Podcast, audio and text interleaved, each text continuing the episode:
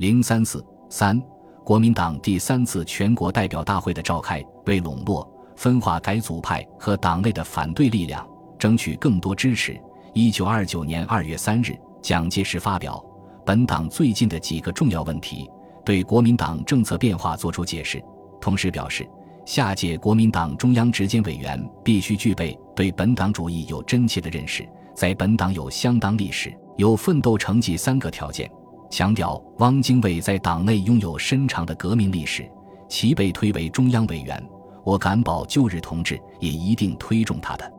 但是。改组派并不罢休。三月十一日，汪精卫、陈公博、顾孟余等发表关于最近党务政治宣言，指斥南京中央与北洋军阀无异，党已不能代表民众，百分之八十的代表为中央所圈定和指派，所谓代表者已完全丧失其意义。三月十四日，南京市党部召开大会，通过反对非法的第三次全国代表大会案。亲蒋分子捣乱会场，大打出手，多人受伤，军警包围会场，逮捕七人。一九二九年三月十五日至三月二十七日，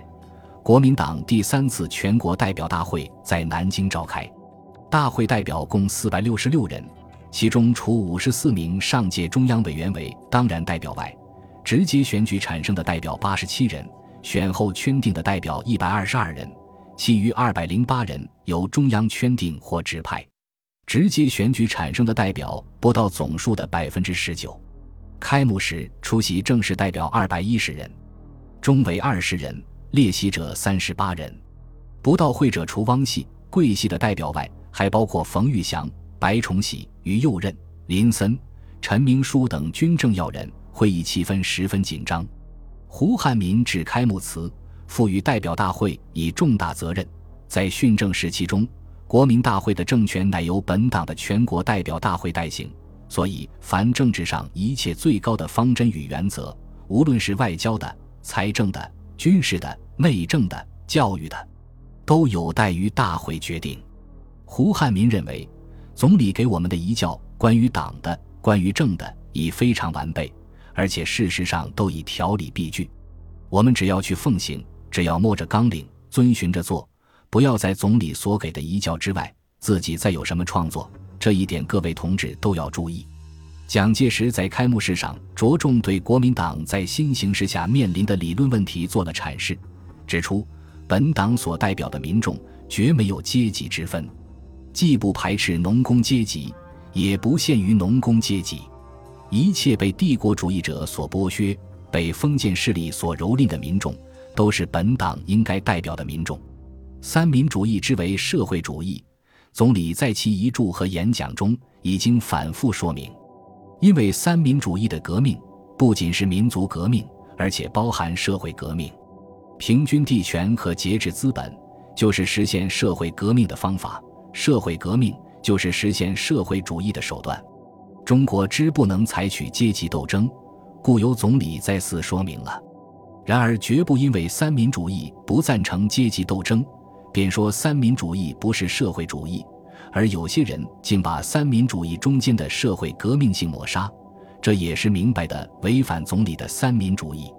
会前，蒋介石在有关文章中更明白地解释了国民党工农政策的改变的理论依据。我们要知道，社会经济是整套相连的一个体系。我们一方面要运用政权。在不妨碍发展生产的条件下，谋分配的平均和满足，同时并应该使生产者在增加生产品的产量上获得生活条件的增进。三民主义的主张阶级联合，而不主张阶级斗争，就是因为以政治力量解决经济是有把握的。我们在北伐出发以前，积极地唤起农民工人自动地起来奋斗，因为那时候农民工人确实是被压迫的。农民和工人的奋起足以促成革命的进展，即至北伐成功以后，如果我们还要奖励农工的反抗意识，则其结果必定是农民工人反过来压迫地主和工厂主。会议进行过程中，蒋介石、谭延闿、何应钦、陈果夫分别做党务、政治、军事监察报告。大会通过决议案二十五起，主要内容是。确立国民党一党专政的政治体制。大会通过了训政纲领追认案和确定训政时期党、政府、人民行使政权治权之分际及方略案。大会认为，中国国民党乃在政治的知识和经验的幼稚上，使等于出生婴儿的中国国民之母。党员有保养、教育、训练成年之责，因此训政时期以政权附托于中国国民党之最高权力机关，以治权附托于国民政府。此期以中国国民党独负全责，领导国民，扶植中华民国之政权治权。这样，国民党一百七十二次中常会所提出的国民党一党专政体制，通过三全大会得到确认。决议还规定。于必要时，得就于人民之集会、结社、言论、出版等自由权，在法律范围内加以限制。强调国民需服从、拥护中国国民党，实行三民主义。确定总理主要移教为训政时期最高根本法。会议通过决议，重申三民主义、五权宪法、建国方略、建国大纲及地方自治开始实行法。为训政时期中华民国最高之根本法，举凡国家建设之规模、人权、民权之根本原则与分际、政府权力与其组织之纲要及行使政权之方法，皆需以总理遗教为依规。决议案指本党过去数年党之一切理论、法令、规章，为共产党之反动思想所掺混。由此否定国民党改组后的政纲理论及重新解释的三民主义，修正党章，严密党纪。大会认为，自清党以来，党员对于党纪每多忽视，要求加强党的纪律，树立党组织的权威。修正的《中国国民党总章》共十二章八十七条，其中有三条纪律规定，要求严守党的秘密，不得与党外攻击党员及党部。党内各问题得自由讨论，但一经决议后即需绝对服从。党员不得有小组织等。规定下级必须绝对服从上级，权力机关应接受上级机关之命令，并执行其决议。但在执行上有困难时，得用书面陈述意见。若上级机关仍令遵照执行时，应即服从执行。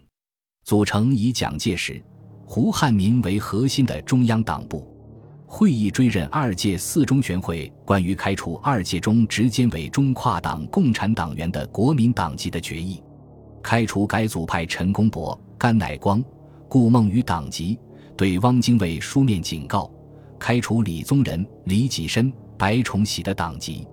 恢复西山会议派林森、张继、谢池、邹鲁、居正等人党籍，形成蒋、胡与西山派合作的局面。会议选出中执委三十六人，候补中执委二十四人，中监委十二人，候补监委八人。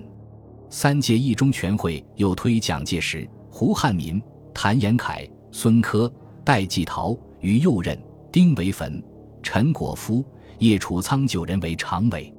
蒋兼组织部长，陈果夫为副部长，叶楚仓为宣传部长，戴季陶为训练部长。陈立夫为中央党部秘书长，大会通过军事、内政、外交等方面的决议，强调军令、政令全属中央，务求军令绝对统一，消除割据相训。外交报告决议案中，将废除不平等条约与维护国民党统治相联系，强调废约的必要条件为全国人民之思想必须统一于三民主义之下，物质建设迅速进行。国民经济日臻巩固，而后国力充实，外交上方有胜利可期。蒋介石是国民党三大的大赢家，三大之后，其向掌控党权的目标大大迈进了一步。但仅凭一次代表大会，尚不足以彻底改变国民党长期历史形成的体制和秩序。因此，蒋在选举后感叹：“于此选举的一经验，乃知党员幼稚。”不顾政治之现实而图凭一己之理想，对选举则只顾个人而不顾大局，可知党政非有十分把握，会场非有十分预备，不易举办也。蒋介石欲令整个国民党唯令是从，尚难达到。次年初，在回顾这段历史时，他的总结是：于追思去年经过之错误，其祸根皆伏于第三次全国大会不能贯彻我混合选举第一、二次中央忠实同志委员为中委，而竟陷于片面；